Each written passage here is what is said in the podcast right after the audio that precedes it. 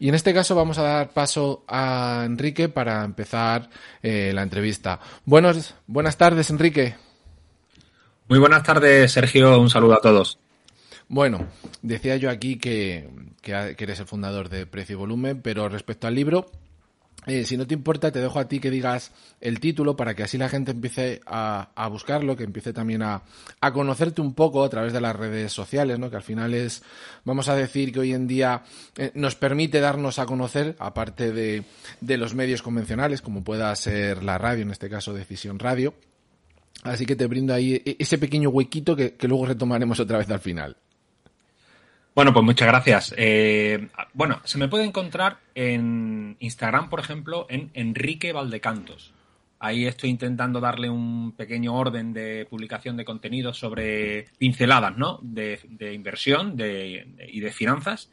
Y luego también en Twitter. Eh, el Twitter sería Valdecantos. Y luego mi web es precioyvolumen.com. Ahí es donde impartimos formación, eh, no solo con respecto a Wyckoff, que es el libro que yo he publicado, me preguntabas también por él, el libro se llama El método Wyckoff, sino también sobre otras disciplinas, porque yo toco mucho eh, las ideas de Wyckoff, que al final ahora hablamos un poquito de ellas si quieres, y luego también análisis fundamental, gestión de carteras, vamos a hacer dentro de poco, a final, el 24 de septiembre, un taller de inversión por dividendos, creo que es una de las mejores estrategias de inversión que hay, más tranquilas, más robustas, construir eh, carteras de empresas que repartan dividendos de manera constante y creciente a lo largo de muchos años.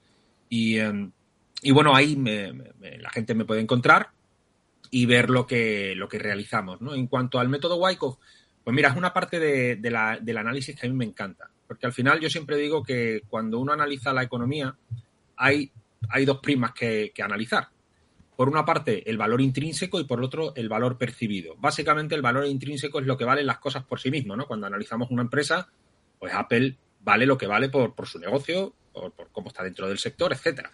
Y se puede llegar a una valoración intrínseca, pues, con métodos como el descuento de flujos, cómo va a ser la compañía, y bueno, y calcular a día de hoy cuánto vale esa compañía. Bueno, ese, ese valor intrínseco está muy bien, te ayuda a tener una referencia sobre lo valiosa que es esa compañía, pero luego, por otra parte, está la otra cara de la moneda, que es el valor percibido.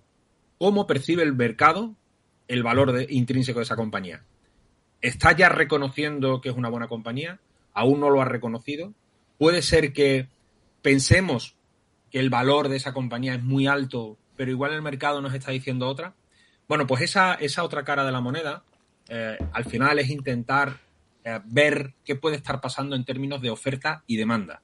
Al final, el precio de cualquier activo financiero es el fruto de la oferta y la demanda que interacciona en él, básicamente. Si hay alguna manera de intentar acercarnos a cómo está ese juego entre oferta y la demanda, vamos a poder empezar a darle respuesta a esa otra cara de la moneda. ¿Qué está percibiendo el mercado sobre ese activo? ¿O qué niveles pueden ser clave para poder determinar que empieza a haber un reconocimiento del valor de esa compañía? O por el contrario, que igual no existe ese valor y por lo tanto el mercado eh, en agregado está ya eh, huyendo del valor y por lo tanto puede seguir en, camino descendente. ¿no? Entonces, esa idea, esa, esa parte del análisis, Wyckoff, que fue un inversor de principios del siglo XX, la trató súper bien, muy bien, ¿no? intentando utilizar el volumen de negociación y el precio para intentar determinar precisamente cómo estaba el juego de la oferta y la demanda. Y eso es lo que desarrollo en mi libro y desde mi punto de vista creo que es un enfoque muy, muy útil para la valoración y sobre todo para análisis de, empresas. Eh, has hablado tema de taller de dividendos y, hoy habíamos comentado que íbamos a tratar un poquito la creación de carteras, ¿no?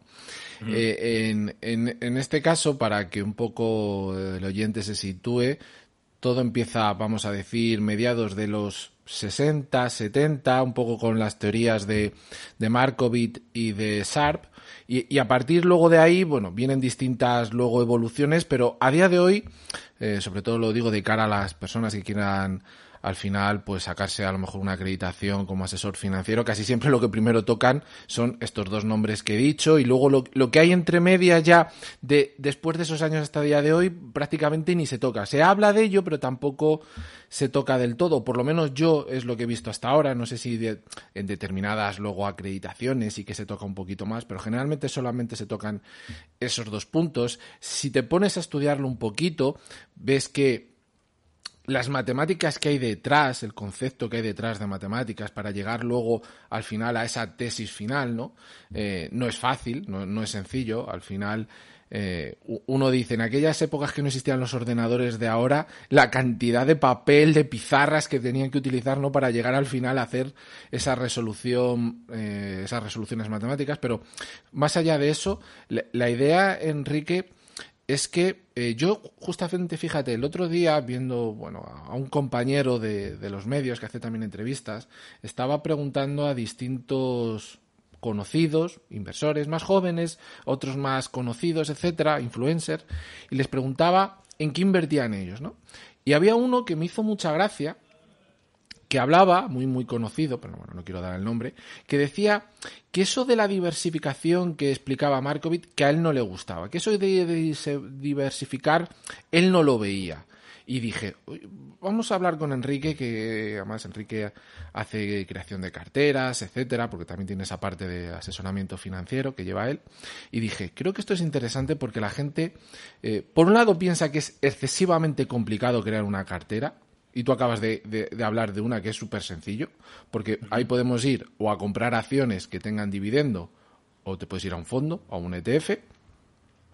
Lo único que hay que buscar es el fondo o el ETF que, que más eh, creas tú eh, en este caso, que puede ser interesante. Pero ¿cómo ves tú un poquito eh, la idea esta de, de, crear carteras? Porque ya con esto termino y te doy paso.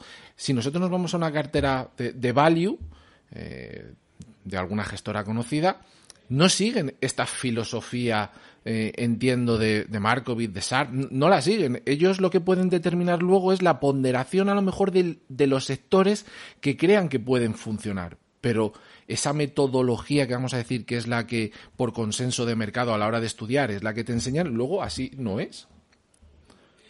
Sí, bueno, efectivamente, has tocado un tema apasionante, porque todo lo que se ha hecho a nivel eh, finanzas institucionales, eh, inversión institucional desde la década de los 60-70 hasta incluso el día de hoy, tiene su, sus cimientos en la teoría de moderna de carteras de Markovich, ¿no? Y luego en, la, en el modelo de valoración de activos, el modelo CAPM que desarrolló también Sharp.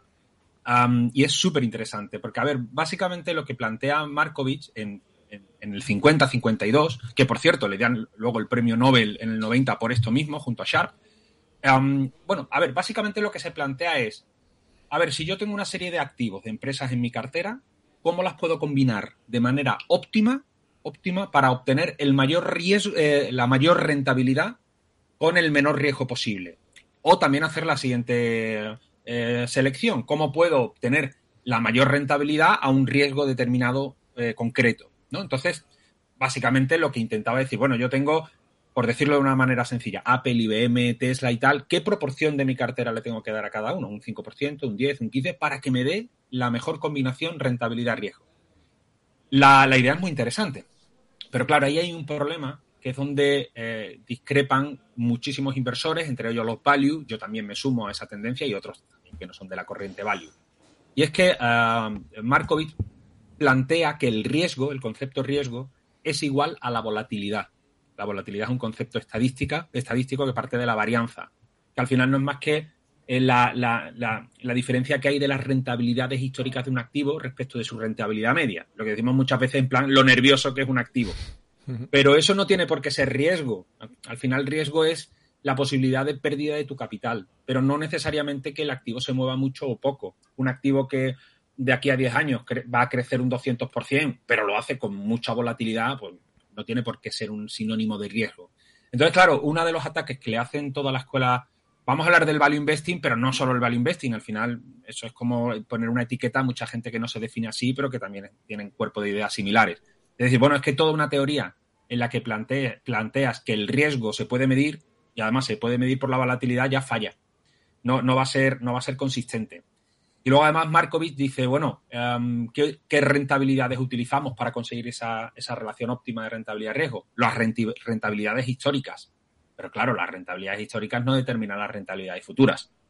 Y además parte también de otra premisa que es equivocada, y es que los inversores somos racionales y siempre vamos a intentar optimizar en nuestras decisiones ese binomio rentabilidad-riesgo. Y ya sabemos que vienen aquí las finanzas conductuales que nos dicen, y cosa que ya sabemos los que hemos hecho además mucho trading, que somos de todo menos racionales, somos muy animales y estamos cargados de sesgos. Entonces, la, teoría de Markovich, que ya digo, lo, interesante es que ha, ha, sido un poco la base académica e intelectual de todo lo que se ha hecho, prácticamente de todo lo que se ha hecho a nivel institucional en la década de los 70, 80, 90, incluso en los tiempos actuales. Imaginaros la, cantidad de dinero que se ha, que se ha metido en, esa, en ese cuerpo de ideas, que matemáticamente son hermosas, pero es verdad que tienen algunas, algunas fallas, algunas taras como estas que estoy apuntando. Pero eh, eso no quiere decir que todo esté mal, para nada, y ahí yo voy a dar mi opinión y esto al final, como todo, es un debate, ¿no? Pero no para nada, porque al final Markovich, incluso Sharp luego con su modelo CAPM, eh, eh, plantean el concepto de riesgo, que hemos hablado que parte de la volatilidad, y también de riesgo de una cartera, que el riesgo de la cartera no solo depende de la, de la volatilidad de los del propio activo, de las rentabilidades del propio activo, sino de la correlación que hay entre esos activos. Y ahí se define lo que es la matriz de varianza-covarianza. Es decir, mm, Apple eh, y, Amazon a lo mejor se mueven relativamente similar. Maneras. Eh, perdón, he soltado ahí un pequeño anuncio, me parece. manera, se, mueven de manera un poquito similar, pero a lo mejor Apple con, con, una empresa de basuras no tiene nada que ver y se mueven de manera descorrelacionada. Cuando tú montas una cartera que aparte de tener muchos activos, o sea, tiene una diversificación, podríamos decir, horizontal, ¿no? Con mucha cantidad de activos, ahí ya estás reduciendo mucho el riesgo de fracaso de tu cartera, porque te puede quebrar una compañía, pero tienes luego 99 que te salvan los muebles.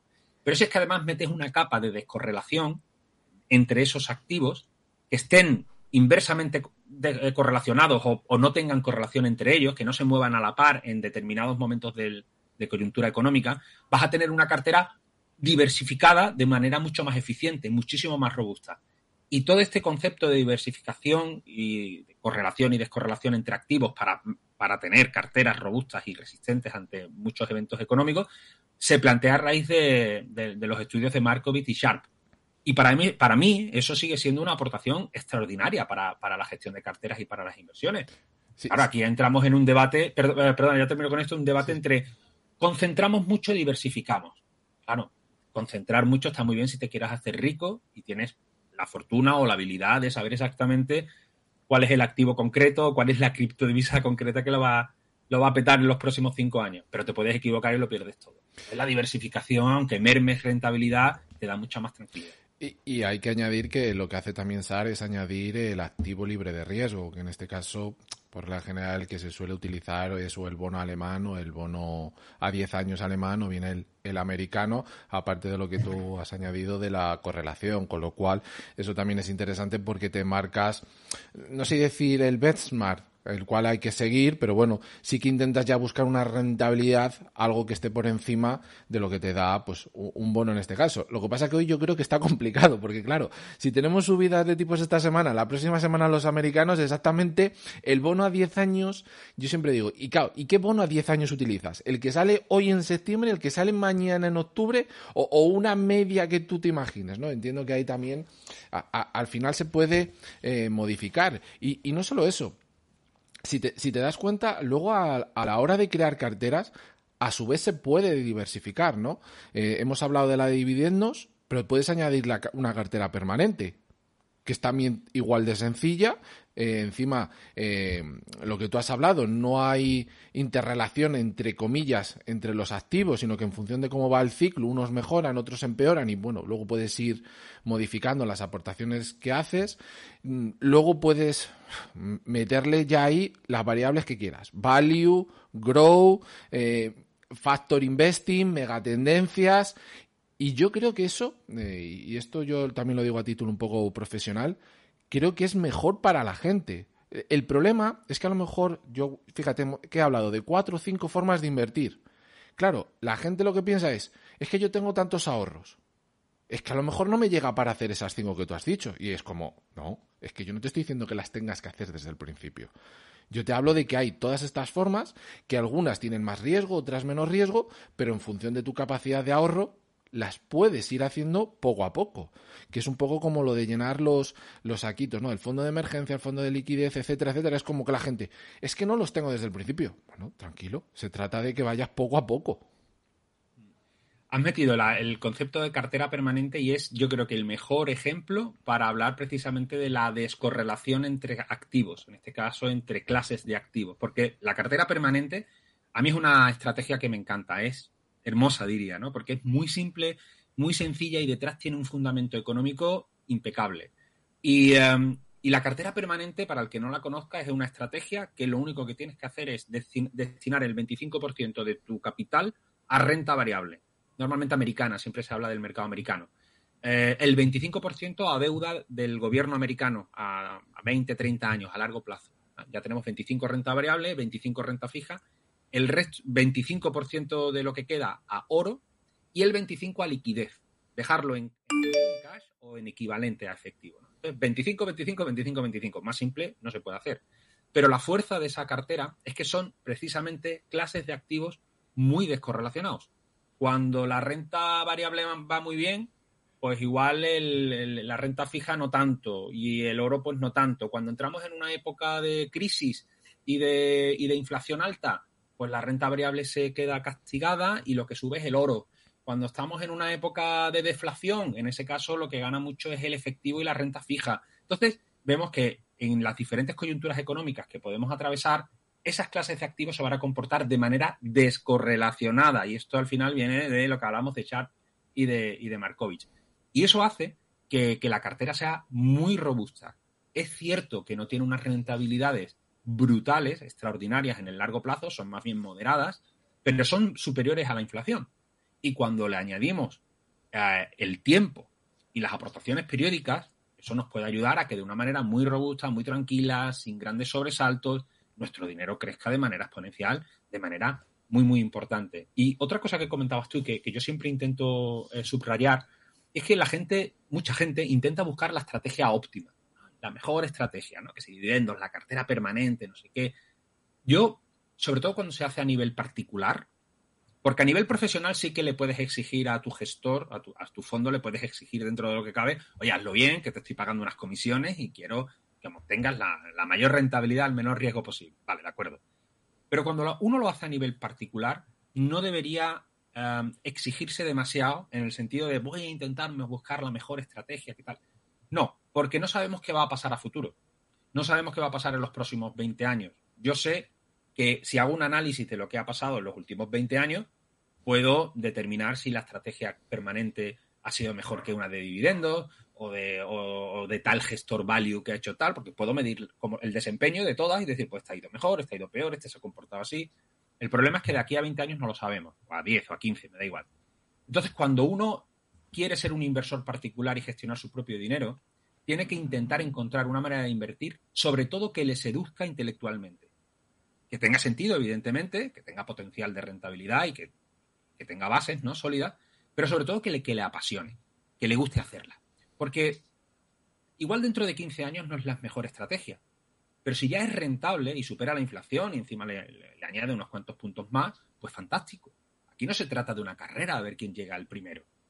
No, el, inversor promedio inteligente lo que tiene que hacer es una que quiera autogestionar su propio dinero, tiene que buscar una manera de invertir que se que vaya con su personalidad, con sus objetivos, con su, con su planteamiento financiero y con el que se sienta cómodo. Hay gente que le encanta el tema de los dividendos porque te dan ese ingreso recurrente a modo de renta y es muy satisfactorio. Hay gente que piensa que no, que eso es, un desperdicio porque la empresa podría reinvertir el capital en la propia compañía y crecer todavía muchísimo más y lo que quieren al revés, eh, en contra es estrategias de eh, compounding que le llaman, ¿no? De crecimiento exponencial.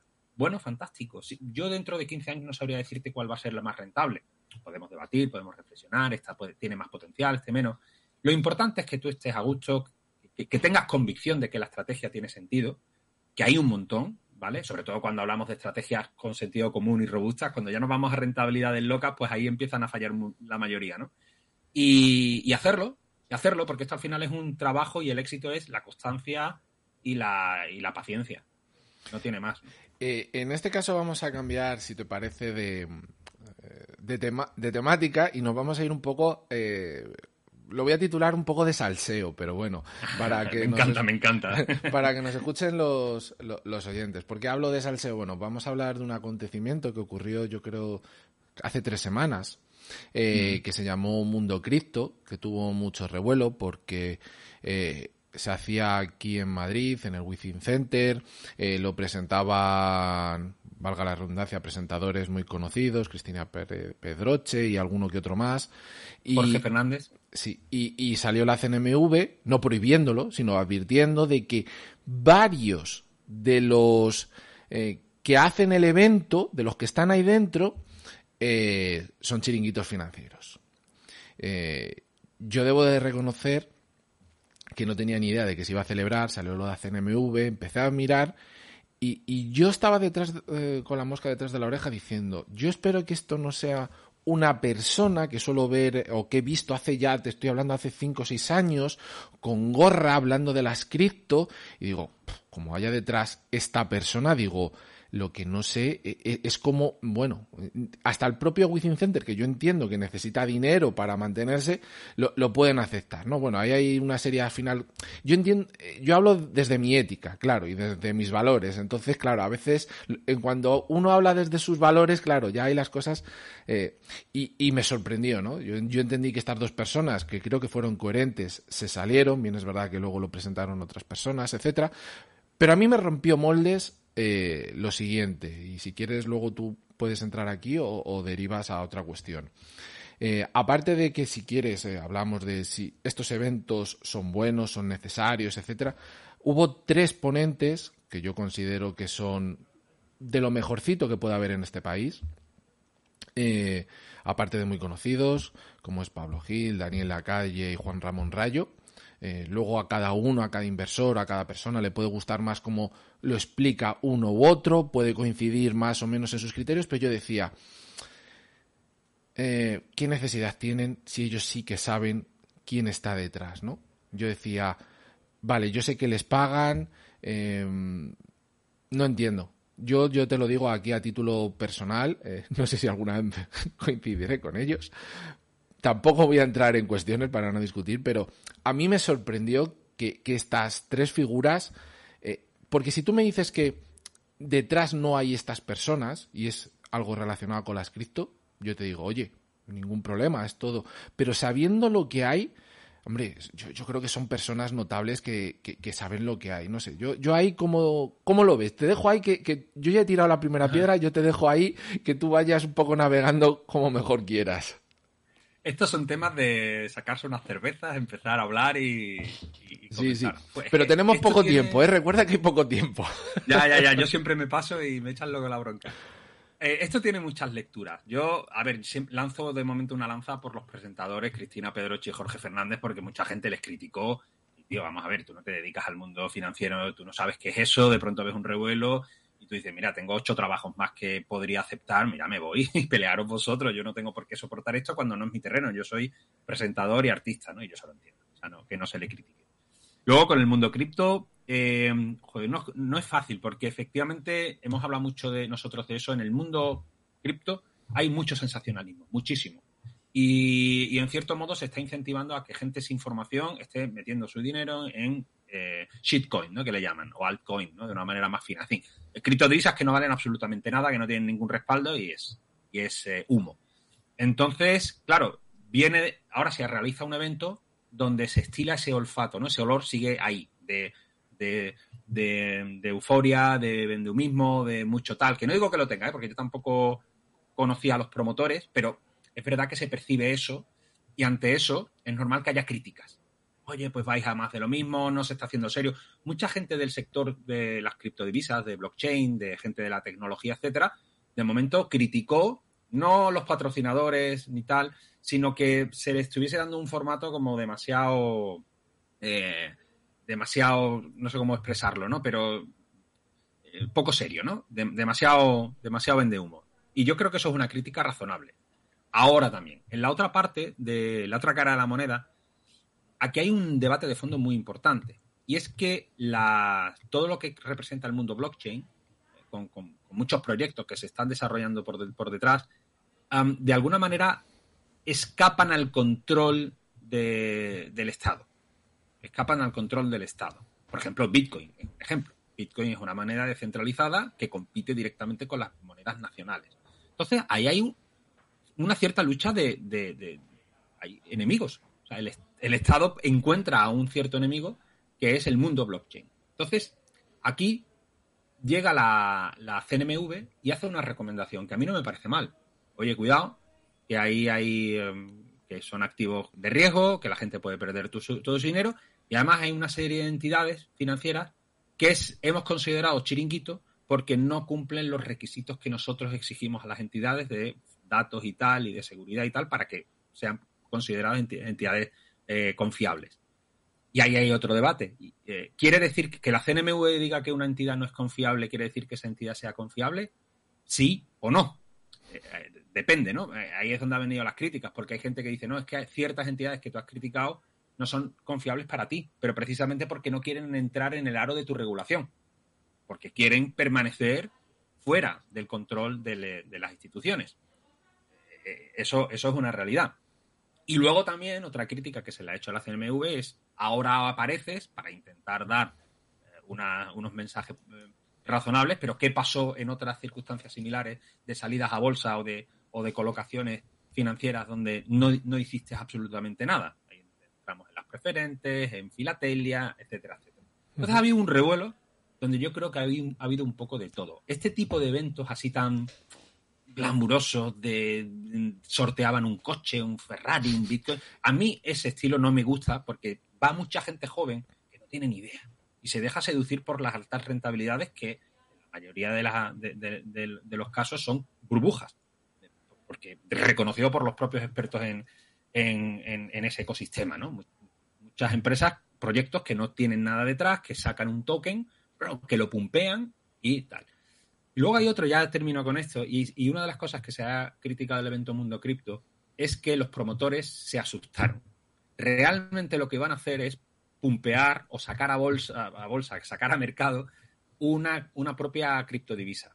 Querían, parece que están desarrollando un metaverso, donde en ese metaverso quieren hacer formación y vender diferentes espacios para profesores, para divulgadores, etcétera, y todo eso se iba a monetizar con una moneda propia, con un token propio. Entonces lo que querían hacer era una gran puesta en escena para decir esto lo vamos a sacar, empezad vosotros a comprar nuestros tokens. Obviamente ellos son los que los venden. Claro, cuando ya esto ya sí que sale dentro de lo que ellos pueden hacer. Ya estarían haciendo recomendaciones y estarían haciendo una, una, una acción donde la CNMV sí que podría entrar no solo a aconsejar, sino a poner una denuncia. Entonces ahí se asustaron, y cambiaron el formato absolutamente. Eh, tuvieron muchas dificultades también porque se les cayeron muchos ponentes y tuvieron que ir reconfirmando, eh, recolocando y reajustándolo todo y no hicieron esa, ese anuncio de su propio token del metaverso. Anunciaron y tal, pero no lo hicieron. Hay mucha polémica. Yo al final me intento quedar siempre en un término medio. Cuidado con los mensajes sensacionalistas. Mucho, tú has hablado de los promotores. Yo no los conocía, pero es muy importante. ¿Quién está detrás del proyecto? ¿Qué te venden? ¿Cómo lo hacen? ¿Son gente seria o no? este caso yo creo que es importante. ¿Y con quién te juntas? Eh, claro, yo imagino que la calle y Rayo y, Pablo Gil no los conocerían, entiendo yo. No, no, no, lo sé. Yo sé que esto de Mundo Cripto no es el primer año. Yo creo que fue antes de la pandemia que una de estas personas, además que fue entrevistada el otro día en cinco días eh, en un evento de estos que hizo, en una cripto que él había eh, como has dicho, pumpear. sí. Sí, le llaman pumpear. Igual algún joven me está diciendo que no es pumpear. no, lo sé, como aparecen, van apareciendo nuevos términos. Mira, es, lo mismo del globo de Wall Street, pero lleva al mundo sí, ¿Qué es lo que hacían en el, el, globo de Wall Street? Sacaban a bolsa en una empresa de zapatos, creo que era, y lo que hacían era calentar al mercado para que comprasen acciones en la salida. Esto es lo mismo, pero llevado al mundo cripto que todavía no está regulado. Pues Saco un token y quiero que me lo compre un montón de gente. E, en este caso, ya era una moneda que que existía, no era de ellos, como, como has explicado tú en este caso, y, y él antes del evento estuvo hablando de ella, se fue hasta el infinito y más allá, y, oye, hoy, casualmente una vez que terminó el evento, se fue para abajo, ¿no? Entonces, por, eso de ahí, eh, lo que salía en su momento, luego el otro día salía en uno de los periódicos de aquí, de España, de económicos, diciendo que, bueno, es que eh, nosotros queremos que haya regulación, porque en el momento que haya regulación se va a disparar todo, etcétera. Bueno, Eh, en fin, eh, por, hoy eh, lo, lo, dejamos aquí. Creo que, que, hemos tocado temas muy interesantes, como siempre, además haciendo recomendaciones lógicas, no recomendaciones de inversión, sino que la gente entienda lo que hay dentro del mundo institucional, que cuando vaya a buscar un, un profesional y le hable de ciertas o, formas de invertir, que entienda un poquito más lo que hay, que cuando se acerque o vean mm, anuncios, etcétera, de influencers, bla, bla, bla, de mundo cripto o de otros mercados, porque ha pasado algo parecido con lo de la marihuana, eh, etcétera, bueno, pues que tengan un poquito de cuidado y en este caso darte los últimos segundos para que eh, nos hables nuevamente de ti, de dónde te pueden encontrar, de ese taller que has mencionado anteriormente. Pues bueno, os animo a que visitéis preciovolumen.com, preciovolumen.com, porque allí tenéis ya la posibilidad de un seminario que se me ha olvidado, un seminario que vamos a hacer de opciones financieras el 22, me parece, de septiembre, dentro de poco, eh, en el que vamos a hablar de la famosa estrategia de la rueda, que es una estrategia también de, em, de, percepción de rentas. En este caso no, el concepto no es renta, sino primas, ¿no? que se parece un poco a los dividendos. Eh, vamos a hablar de ella desde un punto de vista crítico, lo hará mi, mi amigo y socio Gon, o Gonzalo, y luego el 24 haremos ese taller de dividendos. Entonces, bueno, animaros, si os apetece, eh, apuntaros y nos vemos allí. Bueno, y siempre podemos estar en contacto y si necesitáis cualquier otro tipo de ayuda, pues ahí me podréis encontrar. Pues un placer, Enrique, y nos vemos en otra ocasión.